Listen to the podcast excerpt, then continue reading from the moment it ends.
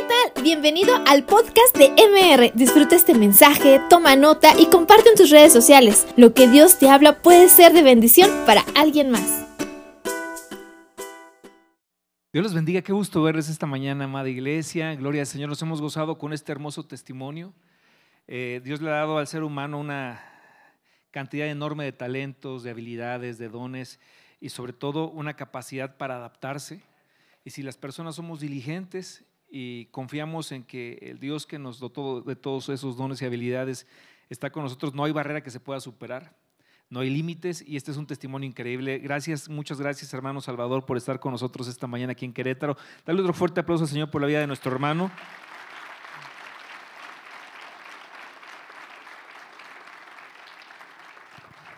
Puedes dar cuenta, ¿no? Que, que somos muy bendecidos, somos tan bendecidos. Eh, Dios nos ha dado atributos, nos ha dado sentidos, y aun cuando alguien pueda carecer de uno de esos sentidos, como es el caso de nuestro hermano, dice la Biblia que el poder de Dios se perfecciona en nuestra debilidad. Y lo vemos en ese testimonio tan maravilloso y tan hermoso. Entonces te puedes considerar tan bendecido. Si, te puedes dar cuenta de los talentos, habilidades, capacidades que Dios te ha dado, sentidos que te están funcionando. Lo mínimo, lo mínimo que uno puede hacer es darle gracias a Dios darle gracias a Dios, ser agradecidos. Si bien, quiero que me acompañes en tu Biblia, por favor, al libro de Mateo capítulo 2. Dice la palabra del Señor en el verso 1.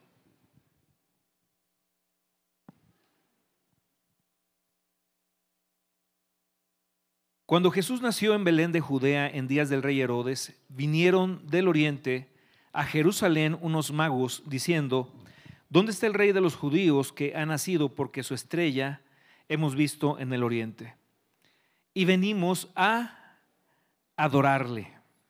Oyendo esto, el rey Herodes se turbó y toda Jerusalén con él, y convocados todos los principales sacerdotes y los escribas del pueblo, les preguntó dónde había de nacer el Cristo. Ellos le dijeron, en Belén de Judea, porque así está escrito por el profeta, y tú, Belén de la tierra de Judá, no eres la más pequeña entre los príncipes de Judá, porque de ti saldrá un guiador que apacentará a mi pueblo Israel. Entonces Herodes, llamando en secreto a los magos, indagó de ellos diligentemente el tiempo de la aparición de la estrella, y enviándolos a Belén, dijo, Id allá y averiguad con diligencia acerca del niño, y cuando le halléis, hacedmelo saber para que yo también vaya y le adore. Ellos habiendo oído al rey se fueron, y he aquí la estrella que habían visto en el oriente iba delante de ellos hasta que llegando se detuvo sobre donde estaba el niño, y al ver la estrella se regocijaron con muy grande gozo. Y al entrar en la casa vieron al niño con su madre, María, y postrándose lo adoraron y abrieron sus tesoros le ofrecieron presente y abriendo sus tesoros le ofrecieron presentes, oro, incienso y mirra. Pero siendo avisados por revelación en sueños que no volviesen a Herodes, regresaron a su tierra por otro camino. Después que partieron ellos, he aquí un ángel del Señor apareció en sueños a José y dijo, levántate y toma al niño y a su madre y huye a Egipto y permanece allá hasta que yo te diga, porque acontecerá que Herodes buscará al niño para matarlo. Y él despertando, tomó de noche al niño y a su madre y se fue a Egipto. Y estuvo allá hasta la muerte de Herodes para que se cumpliese lo que dijo el Señor por medio del profeta cuando dijo, de Egipto llamé a mi hijo. Herodes entonces, cuando se vio burlado por los magos, se enojó mucho y mandó matar a todos los niños menores de dos años que había en Belén y en todos sus alrededores, conforme al tiempo que había inquirido de los magos. Entonces se cumplió lo que fue dicho por el profeta Jeremías cuando dijo, voz fue oída en Rama, grande lamentación, lloro y gemido, Raquel que llora a sus hijos y no quiso ser consolada porque perecieron. Pero después de muerto Herodes, he aquí un ángel del Señor apareció en sueños a José en Egipto, diciendo, levántate, toma al niño y a su madre y vete a tierra de Israel, porque han muerto los que procuraban la muerte del niño. Entonces él se levantó y tomó al niño y a su madre y vino a tierra de Israel, pero oyendo que Arquelao reinaba en Judea en lugar de Herodes su padre, tuvo temor de ir allá, pero avisado por revelación en sueños, se fue a la región de Galilea y vino y habitó en la ciudad que se llama Nazaret para que se cumpliese lo que fue dicho por los profetas, que habría de ser llamado Nazareno. Gloria a Dios por su palabra. Bien. Ah, cuando uno oye la palabra de Dios, la Biblia dice que la actitud con la cual tú debes escuchar la palabra de Dios, la Biblia, debe ser una actitud de fe. De hecho, el Señor Jesucristo decía que cuando escuchemos debemos mirar, poner atención en cómo escuchamos. Cuando hablamos de igual manera, el Señor Jesucristo alguna vez dijo, porque por tus palabras serás condenado o por tus palabras serás justificado. Entonces, escuchar y hablar son dos elementos muy importantes en la vida de cualquier ser humano, pero sobre todo aquellos que nos preciamos de ser hijos de Dios. La forma como hablas y la forma como escuchas. Cómo escuchas la palabra de Dios va a determinar que esa palabra se cumpla en tu vida y lleve fruto. El apóstol Pablo dijo a los, a los Gálatas en el capítulo 3 de, de esa carta, en el versículo 1, 2 y 3, les dice, cuando recibisteis el Espíritu de Dios, lo recibisteis por las obras o por el oír con fe. Entonces, cuando oímos con fe, recibimos de parte de Dios el don de Dios. Cuando nosotros escuchamos la palabra de Dios con fe y la ponemos por obra, esa palabra va a provocar un fruto, va a desprender un fruto de nosotros. De hecho, la salvación comienza así. Repite conmigo fuerte, porque por gracia, más fuerte, porque por gracia somos salvos por medio de la fe. Y esto no es por obras para que nadie se gloríe. Quiero que te escuches. Te estás diciendo a ti mismo la palabra de Dios y te estás diciendo una verdad y un principio muy poderoso. Por gracia soy salvo por medio de la fe. Somos salvos por gracia por medio de la fe, no por obras.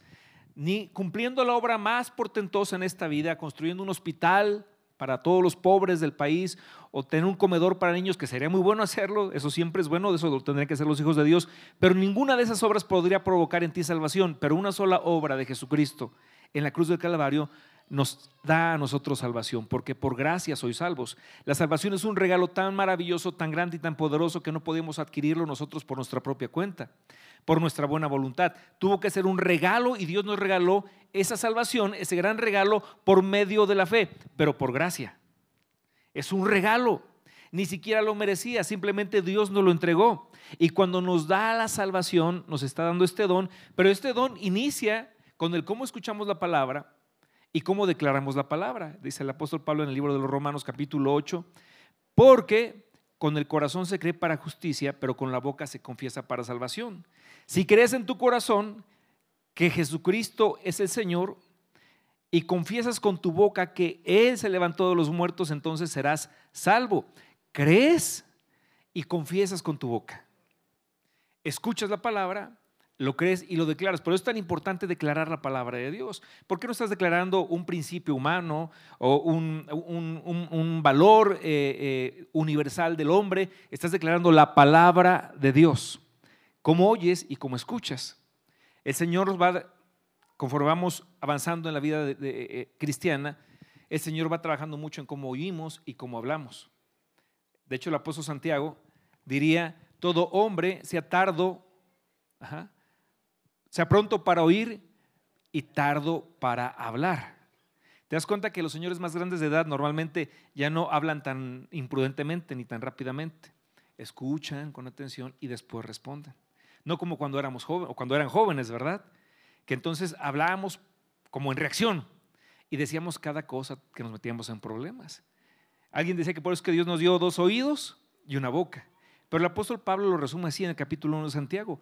Todo hombre, todo ser humano sea pronto para oír y tardo para hablar. Entonces, cuando oímos la palabra en un mensaje como el que hoy vamos a recibir, vamos a escuchar con atención la palabra de Dios y vamos a ir declarando la palabra de Dios en, algunos momentos del mensaje. ¿Ok? Tenemos unos hombres que son, que vienen del Oriente, han venido desde el Oriente, algún país del, Medio Oriente, algunos suponen Irak, Irán, lo que en aquel tiempo sería Persia, que eran personas que se dedicaban mucho a estudiar las estrellas, no como la astrología, que es la ciencia que adivina a través de los astros, ¿no? que hace los horóscopos, no, sino como, bueno, ni es una ciencia, pero es, es, algo errado, pero sino como la astronomía, la ciencia del estudio de los astros del universo. Estos hombres eran astrónomos, astrónomos, hombres sabios, y Dios les da una revelación para que entiendan que una estrella que había aparecido en el oriente y que va teniendo un recorrido, es la estrella, Dios les ha avisado, les ha revelado que esa estrella les va a llevar al lugar donde se encuentra el recién nacido rey de los judíos. Y cuando estos hombres llegan con todo su séquito, porque eran hombres pues con grandes recursos, se supone, eran magos, pero la Biblia, en la Biblia la palabra mago no era un mago como los que conocemos hoy, ¿verdad? Que traen una chistera y de ahí sacan una paloma o sacan un ramo de flores. No, no eran ese tipo de magos. Eh, no era como Chenkai, ¿verdad? En aquel tiempo, como el mago Merlín. No, no, era, estos eran hombres sabios. Y son hombres sabios que vienen de muy lejos y son hombres con muchos recursos. Cuando llegan a Jerusalén, llaman tanto la atención porque nadie en la Biblia, por lo menos en la Biblia, nunca parece que sean tres. Pueden que, puede que hayan sido tres, tal vez por los regalos que eran tres regalos, pero nadie nos lo asegura. Sabemos que eran más de dos porque habla de magos. Algunos piensan, recurriendo al Antiguo Testamento, que posiblemente sí eran reyes o por lo menos venían de un linaje monárquico o real. ¿Por qué? Porque una profecía del Antiguo Testamento diría que a Jesús lo iban, al niño a Jesús lo iban a servir reyes y lo iban a, le iban a traer presentes desde Oriente. Reyes de Oriente te servirán. Entonces algunos piensan que tal vez eran reyes, pero tampoco podemos asegurarlo. Lo que sí sabemos que eran hombres sabios, porque la palabra mago se traduce como hombres estudiosos y sabios. Habían venido desde el oriente y vienen pues con, tal vez con camellos, tampoco nadie nos dice que uno era morenito, otro era güerito y otro era negrito. No lo sabemos. Tampoco la Biblia dice que se llaman Melchor, Gaspar y Baltasar. Tampoco dice que traían juguetes, ya puso tristeza en su cara esta noticia, no, no se crea. Eh, pero no, eso no, no lo sabemos. No sabemos cómo se llamaban, no sabemos exactamente cuántos eran. Lo que sí sabemos es que eran personas sabias y que sabían que el rey de los judíos, y como hombres sabios, Cristo dijo alguna vez, la salvación viene de los judíos. Sabían que este rey de los judíos no era cualquier otro rey como Herodes, como cualquier otro rey de, de linaje real de humano. Si era un rey pero ese era el rey de los judíos y por tanto, como la salvación venía de los judíos, era el rey de salvación para todo el universo, el Salvador. Ellos como hombres sabios vienen de tan lejos para encontrarse con este rey bebé. Y cuando llegan a Jerusalén, pues ellos llegan con un corazón sincero, puro, vienen a adorar al rey, le traen presentes. Y cuando les preguntan, porque dice la Biblia que su presencia en Jerusalén causó mucha, mucha, pues una emoción, cierta emoción. Cuando les preguntan a qué vienen, no fue su presencia la que causó turbación, dice la Biblia, sino lo que ellos dijeron. Cuando les preguntan, ¿qué hacen acá? ¿Por qué vienen de tan lejos? ¿Por qué tanta ostentosidad? ¿Por qué tantos venían con mucha gente que los protegía? Porque caminar en medio del desierto por tantos días, tal vez meses, en aquel tiempo era mucho riesgo. Entonces venían con muchísimos escoltas y guardias, tal vez con muchos camellos y elefantes o caballos. Llegan a la ciudad de Jerusalén y manda el rey a preguntar para qué están ahí. Y él dice es que hemos venido a adorar al rey de los judíos, porque su estrella hemos visto en el oriente y van a ser acá, en esta y el corazón de toda la ciudad. ¿Cómo que otro rey? Si Herodes era el rey, pero este era el rey de los judíos. Herodes no era judío. Herodes era edomita, había llegado ahí por una serie de circunstancias políticas y acomodos y enjuagues eh, eh, que, se dan en la política, pero él no era judío. Era un hombre muy poderoso, sí, era un hombre políticamente hábil, muy hábil Herodes, era un hombre sanguinario y violento, sí. Él mandaba matar a cualquiera que le amenazara su cargo de rey. Y de repente alguien viene a decirle que van a adorar a un niño que ha nacido y que es el rey de los judíos, obviamente se enojó. Y dijo, por favor, dice, con, diligencia Herodes inquirió con estos magos para saber pues, más datos y les dijo, a ver, con diligencia, era un hombre diligente. Cuando estén con él me avisan para yo también ir a adorar. ¿Lo quería adorar? Lo quería matar. Pero Herodes era inteligente y diligente también. Cuando tú vas a Israel, las grandes edificaciones que quedan de aquellos tiempos son obra de Herodes. Anfiteatro, anfiteatros, acueductos, una ciudad que se llama Masada en la cima de una montaña en medio del desierto. El templo al cual Jesús visitó con sus discípulos, el, templo de Salomón, perdón, el templo de Salomón lo habían destruido.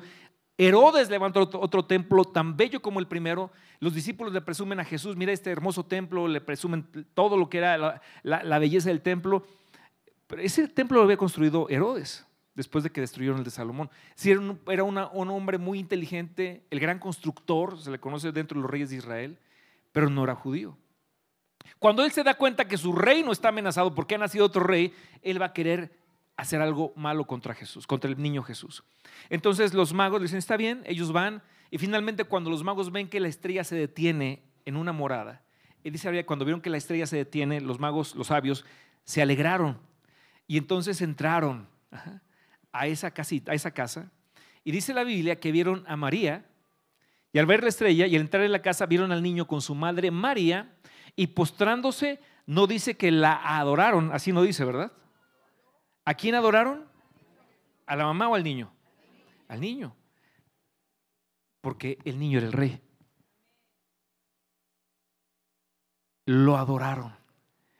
¿Y qué significa adoración? Una actitud de humildad, de reconocimiento y de entrega. Seguramente estos magos, que posiblemente también eran reyes, posiblemente, vieron al bebé ahí y cuando lo vieron, se postraron ante él y lo adoraron.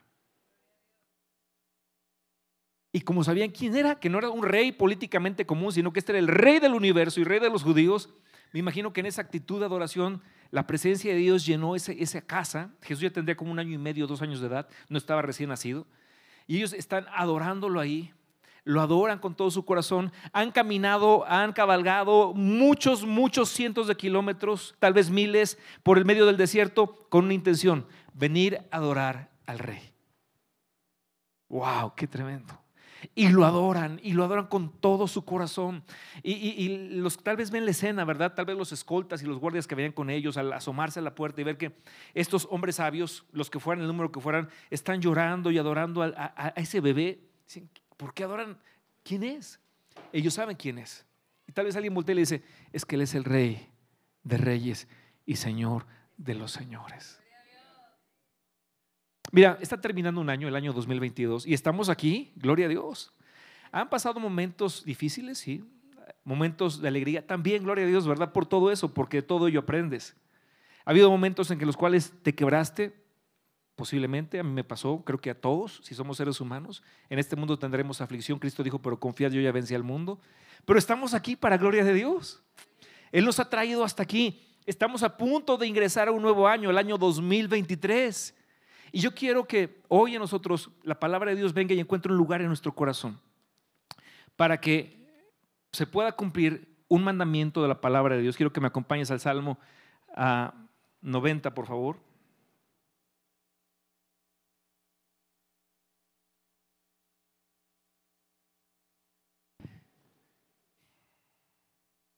Versículo 12.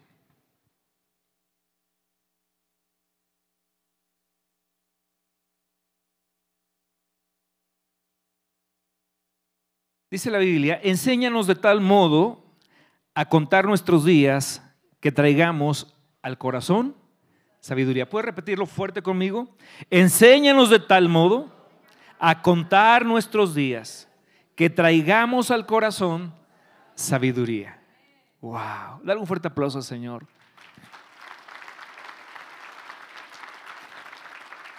¿Cómo podemos contar de forma correcta nuestros días de acuerdo a la palabra de Dios? No si eres más rico, tienes más cosas, o eres más famoso, o, tu negocio creció más, o si te fue bien, o, si te fue mal. No, no, no, no.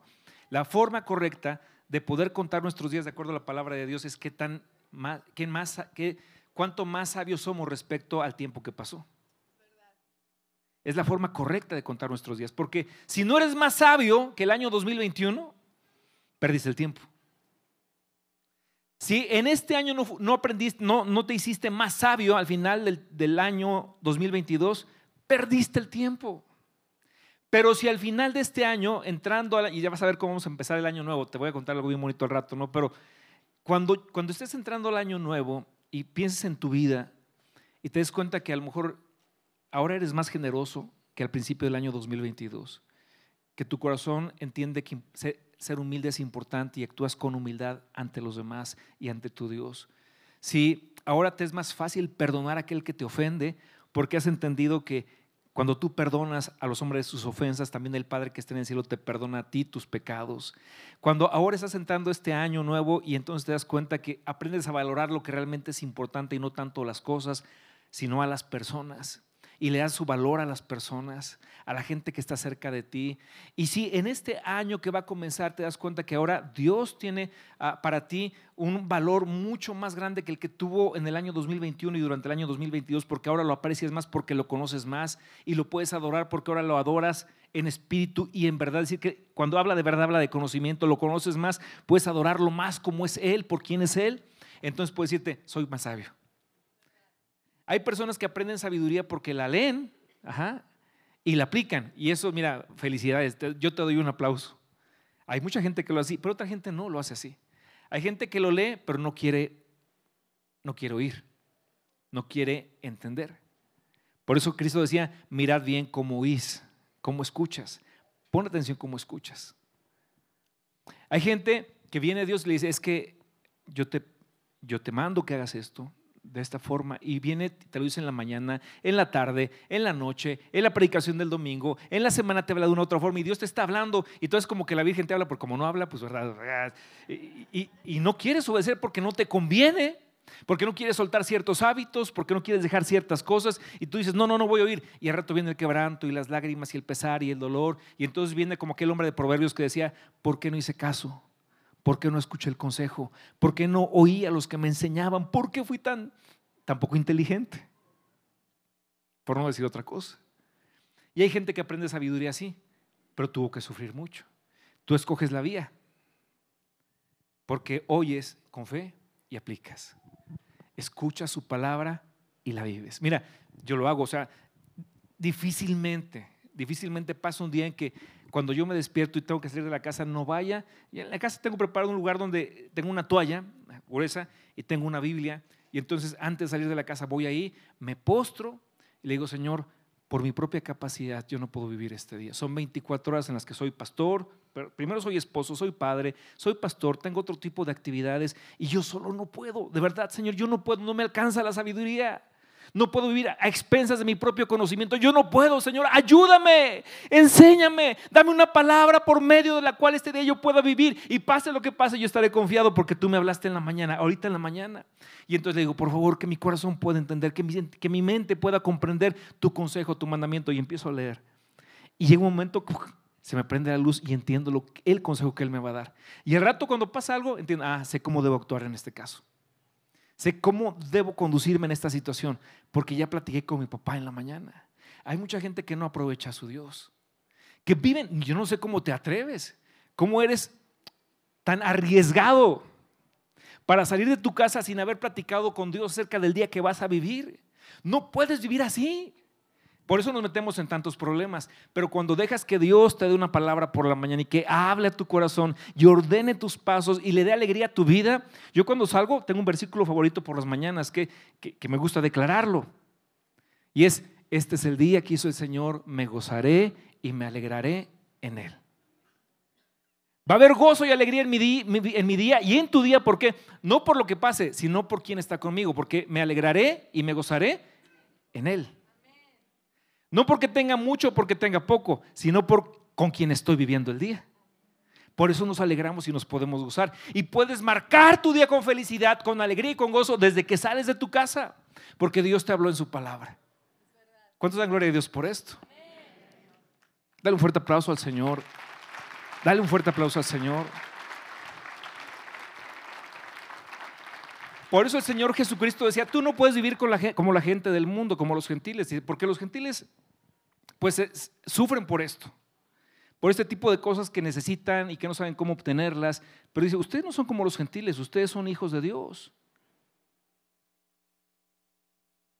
Las aves del cielo, Dios les da de comer, las flores del campo, Dios las viste tan hermoso, de forma tan hermosa. Así vuestro Padre que está en los cielos sabe de qué tenéis necesidad. No estén ansiosos, cada día trae su propio afán, pero disfruten su día en el Señor. Dilo fuerte conmigo, este es el día que hizo el Señor, me gozaré y me alegraré en Él. ¿En quién? En Él. Hay gente a la que una persona le roba su gozo. ¿Por qué? Porque están enfocando su atención en alguien que no tiene la alegría que te puede dar solamente Dios. Pero cuando enfocas tu día en Él, este es el día que hizo Jehová, nos gozaremos y nos alegraremos en Él, entonces nadie te puede robar tu gozo, el que sea. Puede llegar tu suegra y decir, te vengo un mes a vivir contigo y no te va a robar el gozo. No podrá, ¿por qué? Porque tú has enfocado tu mirada, tu atención, tu corazón, tu disposición en en Él. Entonces, ¿qué va a pasar? Ese día estará marcado por la alegría y el gozo que viene de parte de Dios. Porque no son las circunstancias, sino con quién caminas en medio de las circunstancias. Entonces, yo te recomiendo esto. Cada mañana, antes, a veces yo, yo lo hago corriendo porque ah, igual que tú tenemos un montón de cosas que hacer durante el día, a veces me despierto más tarde, no te digo que todo, es más, a veces yo he salido sin hacer esto, me pasa, y Dios no me condena. Pero como quiero ser sabio, procuro que no me ocurra, sino que antes de salir tenga ese espacio de minutos con Dios y me humille delante de Él, porque el que se humilla es exaltado. Y cuando Dios te ve en lo secreto, Él te va a recompensar en lo público. Hay gente que le va mal en los negocios o en su trabajo, en diferentes situaciones de la vida, pero te digo, ¿realmente has ido con Dios insistentemente a decirle, Señor, aquí pongo delante de ti mi negocio? Señor, bendícelo tú, ayúdame tú. No son los socios, eres tú el que puedes bendecirlo. Pido tu bendición sobre este negocio, porque es tu negocio. Yo nomás lo estoy administrando, pero es tu empresa, es tu Uber, es tu restaurancito, es tu, es tu fonda, es tu taller, es tu consultorio, es tu despacho, Señor. No es mío, es tuyo, yo nomás te lo administro. Y cuando tú vuelves socio a Dios, de tu huerto, de tu taller, de tu negocio, lo que sea, entonces, y dejas que Él sea socio mayoritario, y tú nomás eres el que le ayuda, vas a ver la gloria de Dios manifestada ahí. Entonces el Señor nos dice que debemos contar nuestros años, nuestros días, en que traigamos al corazón sabiduría. En esto, si de, si de algo te debes ocupar, incluso preocupar, ¿verdad? Cuando termine este año es, a ver, ¿qué tan sabio soy más que al principio del año 2022? ¿Soy más sabio? Y entonces encontramos el ejemplo de estos sabios del oriente que vinieron a adorar a Jesús. Un hombre sabio, una mujer sabia, es un hombre adorador. Hemos venido de tan lejos para adorar al rey. Al rey. Ellos sabían que adorar era tan importante que no importaba cuánto tuvieran que recorrer para venir a estar en presencia de Él y decirle, sabemos quién eres, el rey del universo, y no podemos hacer menos que adorarte. Y lo adoraron con todo su corazón, porque era el rey. Pasaron tempestades en el camino, desiertos, inclemencias del tiempo, muchas cosas, pero todo valió la pena para estar frente al Rey de Reyes y Señor de Señores. Y cuando lo están adorando ahí con todo su corazón, entonces, pues te digo, no se llamaban Melchor ni Gaspar ni Baltasar, quién sabe cómo se llamaría. Pero empezaron a sacar los presentes que traían para el rey. ¿Y se acuerdan que le regalaron al Rey de Reyes? Oro, incienso y mirra. Y sacaron el oro, y lo trajeron delante de él. No creo que le hayan traído una medallita de oro, ¿verdad? Le han de haber traído, porque digo, era el rey. Y si ellos eran reyes o sabios, le trajeron oro, regalo de reyes, incienso, significa adoración, y mirra. Y la presentan delante de él y están adorando con todo su ser al rey. Reyes inclinándose delante del rey de reyes hombres sabios. Un hombre sabio, una mujer sabia, adora. Adora en espíritu y en verdad. Hay gente que, ahora, no vas a poder adorar a Dios como un rey hasta que no lo reconozcas como rey. ¿Me explico? Hay gente que no, esto de adorar no se le da mucho porque no sabe a quién está adorando. Jesús le dijo a la mujer samaritana, ustedes adoran lo que no saben, nosotros adoramos lo que sabemos. Como no sabían a quién adoraban, pues no lo adoraban como debía adorarse un rey. Pero Jesús decía, porque la salvación viene de los judíos, sabemos a quién adoramos. El rey de reyes.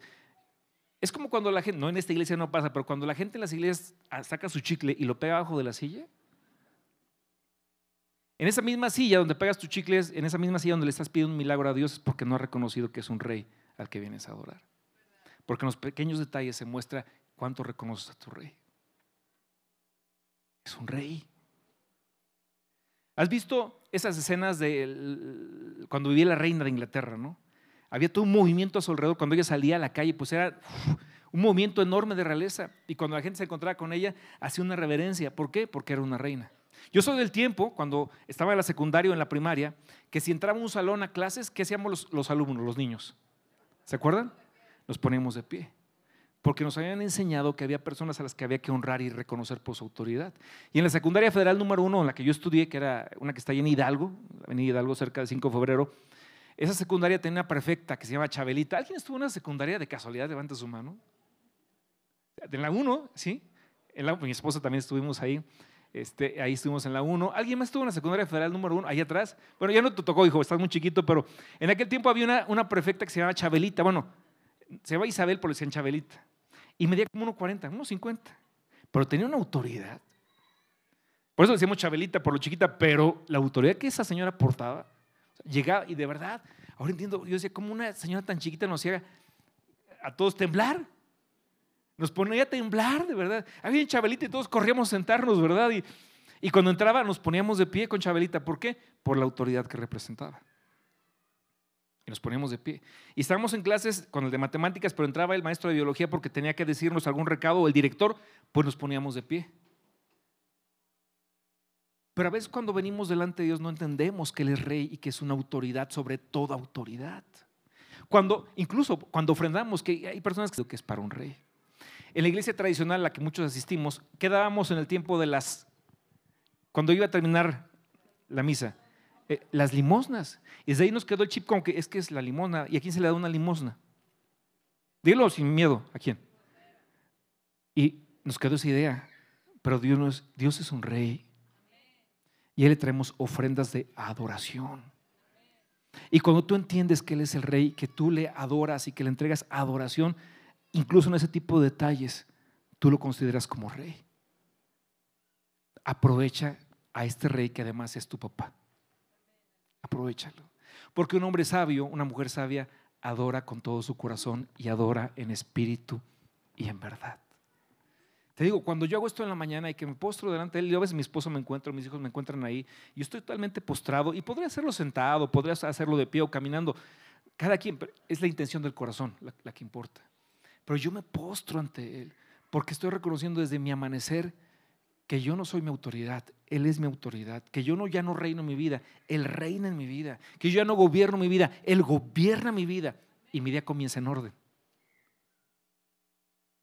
Aprovecha a tu rey, aprovecha a tu papá, porque un hombre sabio adora, una mujer sabia adora con todo su corazón. Por eso Cristo decía, el Padre anda buscando adoradores que le adoren en espíritu y en verdad, porque tales adoradores es necesario, repita conmigo fuerte, es necesario.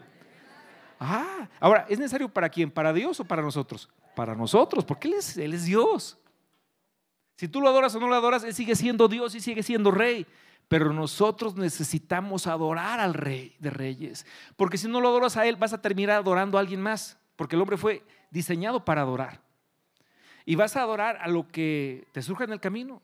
Algunos adorarán el dinero, otros adorarán la hechicería, otros adorarán su, negocio, otros adorarán su esposa, otros adorarán a sus hijos, otros adorarán, pero todo lo que no adores que no sea Dios será equivocado.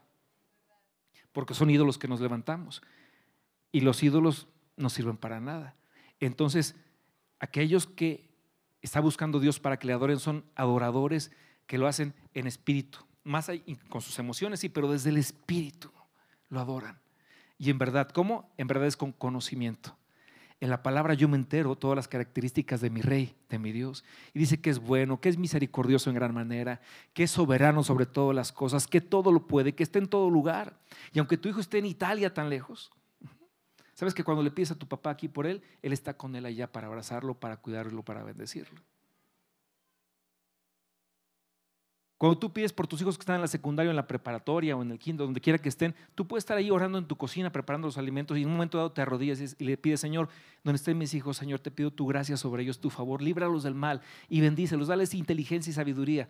Aunque Dios está contigo en tu cocina escuchándote, al mismo tiempo ese Dios que está en todo lugar está escuchando tu oración y está favoreciendo a tus hijos donde quiera que ellos están porque es rey de reyes. La Biblia dice, porque los ojos de Jehová contemplan toda la tierra para mostrar su poder a favor de los que tienen un corazón perfecto para con Él. Ese eh, corazón perfecto es un corazón entendido de quién es Él. Ajustado a su grandeza y a su realeza, a su Señor. Y entonces los hombres sabios adoran, ya lo vimos con los magos. Después, los hombres sabios siguen instrucciones. Vemos que José Fíjate cómo Dios provee. Cuando Dios te llama a hacer algo, Él te va a proveer para que lo logres, para que lo alcances. Dios le pidió a José que se fuera con su hijo a Egipto, con María, su mujer. ¿Por qué? Porque corría peligro de muerte acá, en Belén. Dijo, ve con, con, tu esposa, ve con mi hijo a Egipto. Le dijo un ángel, Dios a través de un ángel, ve allá y está un tiempo allá y quédate allá hasta que yo te diga que regreses. Ahora, José había tenido que dejar su taller para hacerse cargo del niño, había dejado muchas ocupaciones económicas para hacerse cargo de, del Hijo de Dios. Pero ¿qué fue lo que le trajeron los magos, de, los, los sabios del Oriente? Oro. Dios provee. Cuando te manda a hacer algo, Él va a proveer aquello que tú vas a necesitar para hacer su obra. Cuando vas a hacer algo para Dios y Él te pidió que lo hagas, tienes que pedirle permiso al dinero, entonces ¿por qué no estás reconociendo quién te ordenó hacer algo? Pero cuando tú vas en fe y dejas que Dios vaya supliendo todas tus necesidades conforme a sus riquezas en gloria, es porque has entendido que tienes un Dios que suplirá todo lo que te falta conforme a sus riquezas en gloria. Y le has creído a Él. Mira, tu Padre es poderoso, Rey de reyes, Señor de señores. El oro y la plata son de Él. Es de Él. Cristo, le voy a decir, no quiero sonar grosero porque no, no es la intención, pero Cristo no era pobre. Porque muchos tenemos la, impresión de que la, religión tradicional nos dijo, es que pobrecito Jesús era pobrecito, pues allí estaba en un pesebre. No, no, no, no. Estuvo en, pesebre, en un pesebre, por las condiciones, porque no hallaron lugar en dónde? En el mesón. O sea, es que no había lugar, no es que no pudiera pagar José. Él era un hombre trabajador y, y era responsable. No encontró lugar. Entonces encontraron, lo que encontraron fue un pesebre. Por eso es que Jesús nació allí. Pero Dios fue proveyéndole. ¿Por qué Jesús tenía un tesorero? Porque tenía un tesoro. Dios quiere suplir lo que te falta conforme a sus riquezas en gloria. No quiero sonar ah, grosero en temas de que, no, no, o sea, quiero, lo digo desde mi corazón. Se han levantado corrientes que dicen, no, el que diga prosperidad está apartándose de la sana doctrina. No, no, no, la Biblia dice, amado, yo deseo que tú seas prosperado en todas las cosas y que tengas salud, así como prospera tú alma. Tercera de, Juan, ¿verdad? Le dice, le escribe el apóstol al amado Gallo, se llamaba Gallo, pero es una carta para nosotros. Amado, repite conmigo fuerte. Acuérdate que lo que declaramos tiene que venir desde el corazón. Repite eso fuerte conmigo. Amado, yo deseo que tú seas prosperado en todas las cosas. Dilo más fuerte, en todas las cosas.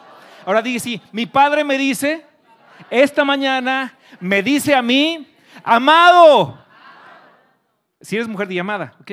Ok. Mi padre me dice, amado, yo deseo que tú seas prosperado en todas las cosas y que tengas salud, así como prospera tu alma.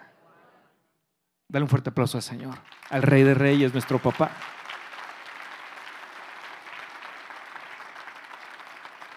Y está Jesús en Egipto, es un bebé, es un pequeño, y está con sus padres, pero no le falta nada, porque el Padre del Cielo suplió todo lo que le hacía falta.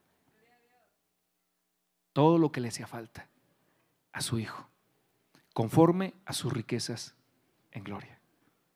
Él es tu mismo Padre. Cuando Jesús subió al cielo dijo, voy a mi Padre y a vuestro Padre, nos compartió su papá.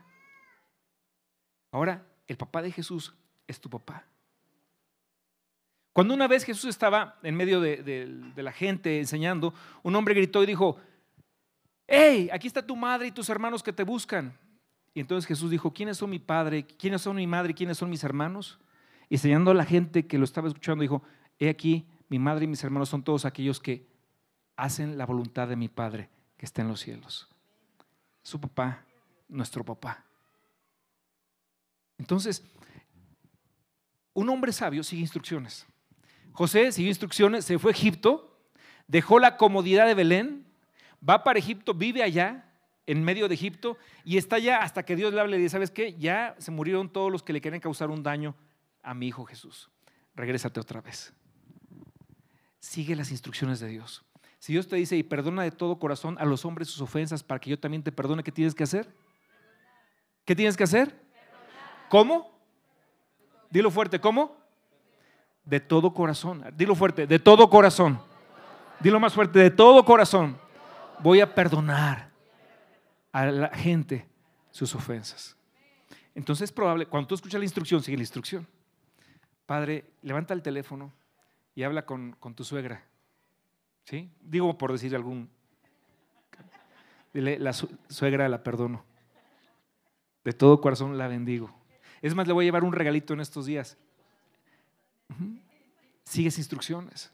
Cuando a veces a mi esposo y a mí no me están saliendo bien las cosas a mí, y digo, ¿qué está pasando?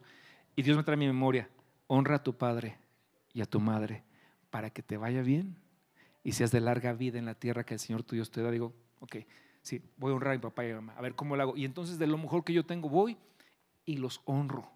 No por conveniencia, bueno, un poquito, ¿verdad? Pero sobre todo entiendo porque ellos son dignos de honor, porque mi padre me dice que los honre. ¿Alguien de ustedes tuvo padres perfectos? Levante su mano. Así perfectos, perfectos, que nunca se equivocaron. Pero Dios te dice, honralos de todos modos. Porque Dios dice, porque quiero que te vaya bien. Entonces puedes levantar el teléfono otra vez y decir, mamá, papá, si todavía viven, tienes esa dicha de que eh, mañana voy a tu casa y quiero llevarte un presente. Y ponte guapa porque te voy a llevar a cenar. Prepara unos sopes. Es cierto.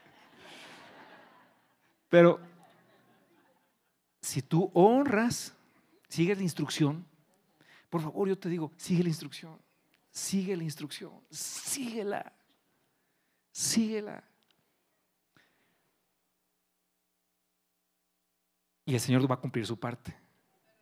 Te va a ir bien y serás de larga vida en la tierra que el Señor tu Dios te da. Hay, hay tanta gente que hoy habla mal de los pastores, perdón que lo diga yo, pero pues ¿quién más se los va a decir? Pues yo soy el que enseña la palabra de Dios aquí, pero hay tanta gente que habla mal de los pastores en, en internet. Dicen tantas tonterías y aquel que vive bajo la gracia de Dios sabe que ya no puede levantar el dedo para acusar porque hay tres dedos que te acusan a ti, porque sabes que tú también fuiste perdonado. Pero hay gente que no tiene ningún tipo de escrúpulo en su boca y hablan mal de los pastores terribles cosas, muy grandes dispersas las ovejas.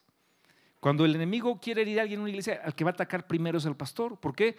Porque entonces tú vas a ser afectado. Y realmente el objetivo final no es el pastor, es la iglesia. Es por eso que la iglesia debe, dice la Biblia, que, que escuchen a sus pastores, aquellos que les hablan la palabra de Dios e imiten su fe. Aquí tenemos al pastor Luis Antonio, al pastor Adrián, hay líderes en la congregación, honralos ora por ellos. No sabes cuánto necesitamos tus oraciones, porque no somos superhombres, somos siervos de Dios. Y, hay gente que a veces se queja, no es que, no sé, de cualquier cosa. Ya oraste por tu pastor.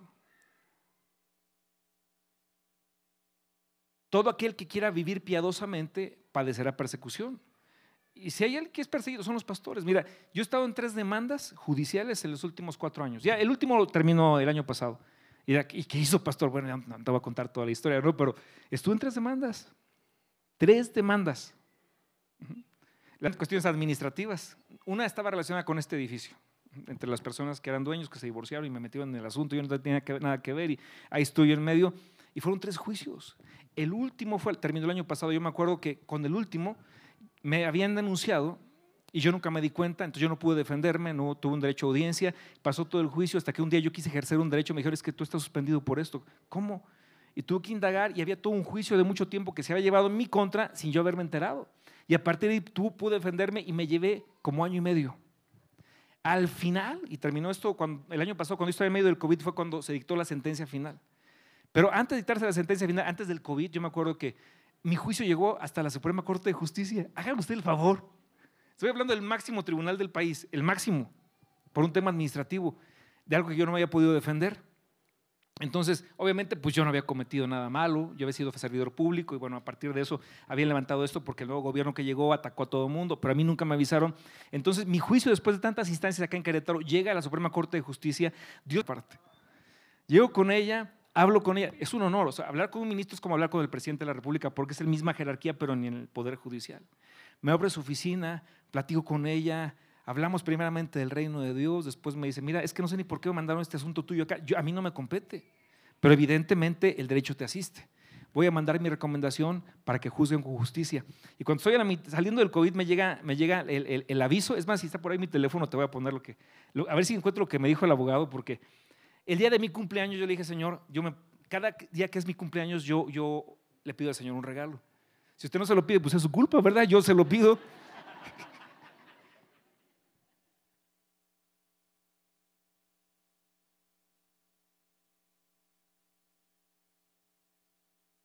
Deja ver si encuentro, si encuentro este dato, porque fue, creo que fue por aquí. A ver. Fue muy cerquita de mi cumpleaños.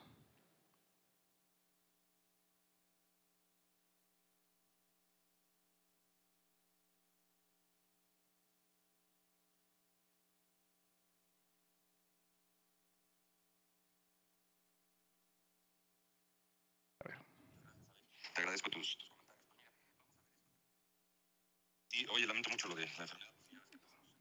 Esa no era. espérame, espérame, espérame.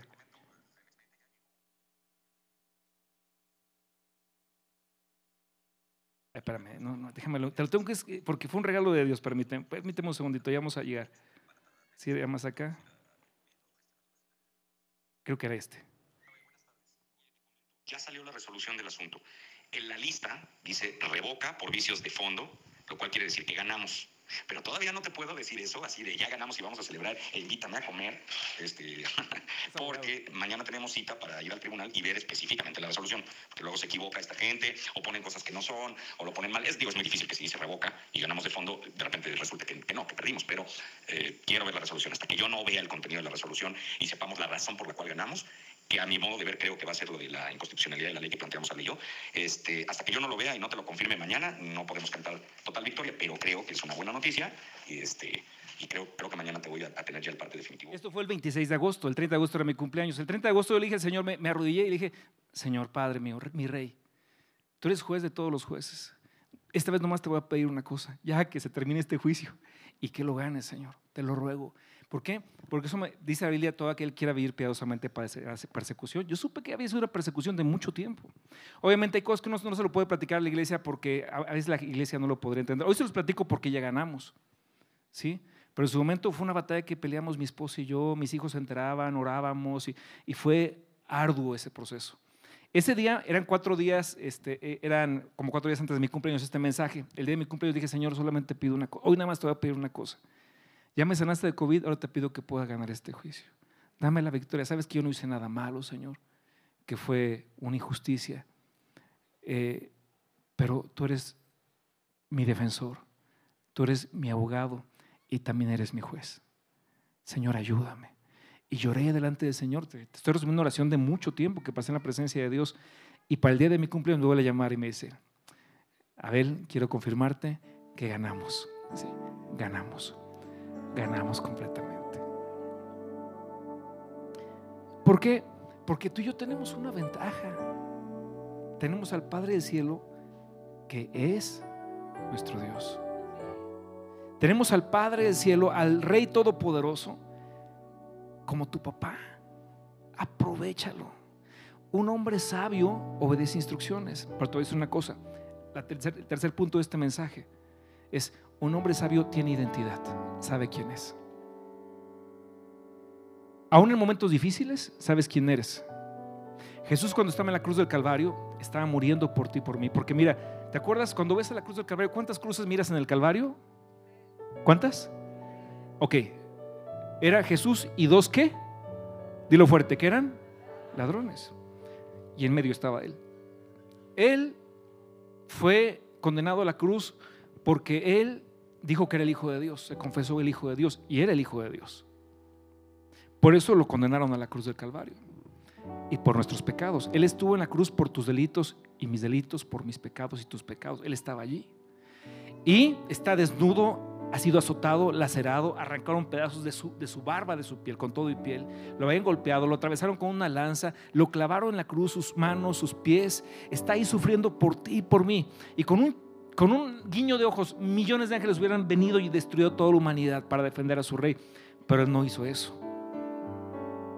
Pudiendo haberlo hecho. Porque si estaba en la cruz era por amor a ti y por amor a mí.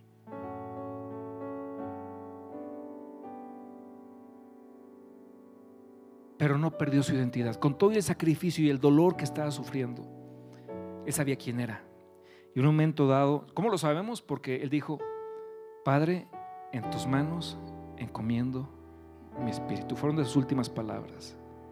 Consumado es. ¿Qué significa? Que aunque estaba padeciendo todo eso, sabía quién era el Hijo de Dios. Aunque el mundo le reprochaba y le recriminaba que se decía el Hijo de Dios, él decía, pues que soy el Hijo de Dios. Y cuando se puso más oscura la noche, él sabía quién era. Le dijo Padre porque sabía que era el Hijo de Dios. Entonces tienes que caminar con identidad en esta vida. Si eres un abogado, eres un profesor, si eres un médico, un deportista, eres lo que sea que eres. Pero antes que eso, sobre todo eres una hija de Dios, eres un hijo de Dios. Eres un hombre, qué, bueno que tengas identidad si eres un hombre, ¿verdad? Porque está en riesgo todo eso, ¿no? Pero, pero eres un hombre, pero eres un hijo de Dios. Una mujercita, pero eres una hija de Dios, una princesa de Dios. Es lo que eres. Te equivocaste en el camino, eso no quita tu condición de hijo. Mis hijos a veces se han equivocado y han, eh, eh, o sea, de repente a lo mejor se equivocan y, tengo que hablar con ellos serio, pero ¿eso hace que dejen de ser mis hijos? No. Lo mismo pasa contigo.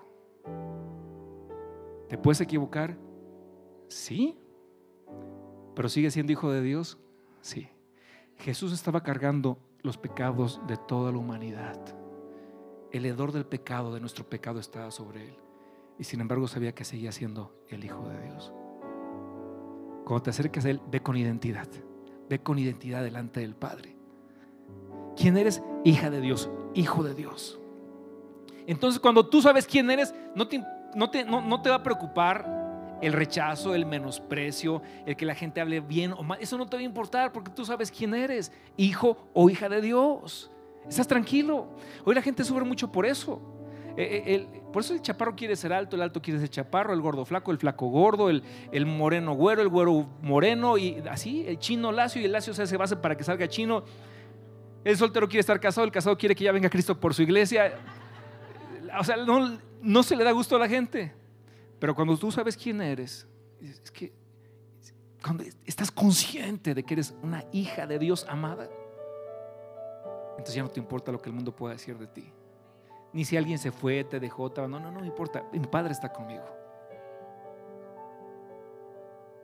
No te importa el pasado, ¿por qué? Porque ahora tienes un padre. Y cuando lees versos como, de modo que si alguno está en Cristo, nueva criatura es, las cosas viejas pasaron, y aquí Dios las hace todas nuevas. ¿Sabes que puedes vivir un día nuevo cada día? Cada, ¿Por qué? Porque estás en Cristo. Las cosas viejas pasaron. Pero Dios las hace todas nuevas. Es el regalo de amor más grande de Dios. Por eso que somos salvos. Salvo significa, por eso empecé con ese versículo. Por gracia sois salvos por medio de la fe. Porque todo esto implica salvación. ¿Quién eres? El Padre que te aconseja. Y el Padre que te, que te forma para que te conviertas en un hombre sabio. Una mujer sabia. Y habría mucho que hablar sobre esto. Pero, por ejemplo, esta vez, ayer que, salía Cristiano Ronaldo del, del partido del Mundial, que salía llorando, a mí me dio mucha tristeza, la verdad me dio mucha tristeza porque de por sí ha tenido mucha persecución a su alrededor en las últimas semanas. Es como que todo el mundo se volvió contra él, que antes era tan amado. Y además pierde un partido y sale llorando, pero tiene todo, o sea, él tiene todos los millones que pueda un joven a su edad aspirar. Levanta una mano y le trae lo que quiera. Tiene cinco hijos vive con, una, con una señora, con una mujer que lo ama. O sea, dirías, ese muchacho tiene todo en la vida. Pero sabes qué, cuando lo vi llorar así, dije, solamente le hace falta algo. Un padre. Y no cualquier padre, el padre del cielo. Pero cuando tienes al padre, puedes pasar por momentos difíciles. Pero llegas al vestidor, te sientas ahí, el padre se sienta junto a ti y te abraza. Dice, mi chiquito, tranquilo, yo estoy contigo. Todo lo que te pasa te ayuda para bien porque tengo un propósito para tu vida. Es que levanta la cara y continúa. Cuando alguien me pregunta, pastor, ¿y cómo eres? Cuando tú pierdes algo, cuando ha habido pérdidas en tu ministerio, sí, ¿y qué haces? Continúo. Sí, ya. Hay gente, es que mi gatito se murió cuando tenía cuatro años. ¿Se murió? Sí, ya se murió, sigue adelante.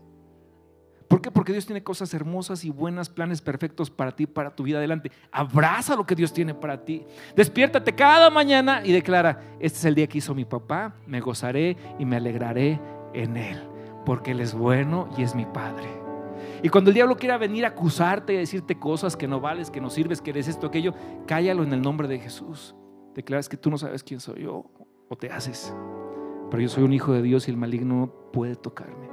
Es que vete en el nombre de Jesús. Porque este es el día que hizo el Señor. Me gozaré y me alegraré en él. Entonces, podríamos hablar mucho sobre esto, pero Dios quiere que el año, próximo, el año 2023, seas más sabio y más sabia. Y como un hombre sabio, una mujer sabia, te deleites en adorar a tu Señor y a tu Rey. Cuando le cantes y llega un momento en que tu espíritu dice, levanta tus manos a tu Padre para que Él te levante, las levantas sin que nadie te lo pida. Y le busques con tal profundidad de amor que su espíritu se conecte con el tuyo y su gracia se derrame sobre ti. Y en cada día, en cada mañana, donde quiera que andes, donde quiera que estés, sepas que tienes un Padre que camina junto a ti y que Él cuida de ti. Cierra tus ojos, Padre. Muchas gracias te damos en esta hora, Señor, porque eres un Padre tan bueno. Tú eres el Rey de Reyes, el Señor de los Señores.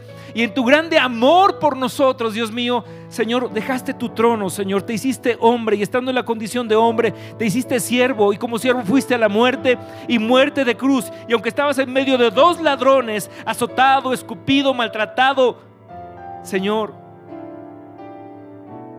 tú eras el Rey de Reyes en una cruz por amor a mí.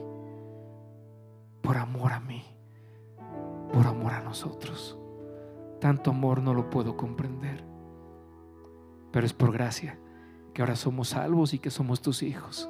Y podemos caminar contigo todos los días de nuestra vida. Hasta que tú vengas por nosotros. Levanta tus manos al cielo en esta hora. Quiero enviar bendición pastoral sobre tu vida. Que el Señor esté a tu lado y te sostenga. Que el Señor esté a tu lado y te sostenga siempre. Venga su reino sobre ti. Que la abundancia y el gozo de justicia, alegría y paz del reino de Dios te alcance, te abrace, te sustente, te eleve, te establezca en este reino en donde el rey es tu papá y tú eres el Señor va a caminar contigo, Él lo prometió. Él estará contigo para ayudarte, para bendecirte, para fortalecerte. Porque Él dice, mi hijo eres tú. Eres especial tesoro para mí. Eres más que vencedor por medio de mi Hijo Jesucristo que te amó. Por lo tanto, nada podrá separarte de mi amor. Yo no te voy a abandonar jamás porque resultaste bastante caro. La sangre de mi Hijo Jesucristo, ¿cómo te podría dejar? Te amo, te amé hasta la muerte y, me, resucité por ti desde la tumba. Porque te amo y nadie te puede amar más que yo y nadie te va a arrebatar de mis brazos, te lo prometo, dice el Señor en su palabra. Se ha juramentado así mismo por su nombre, que Él te bendecirá y te multiplicará. Él es el Padre del cielo que te ama a ti. Y el pueblo de Dios dice, amén y amén. Dale un fuerte aplauso al Señor en esta hora.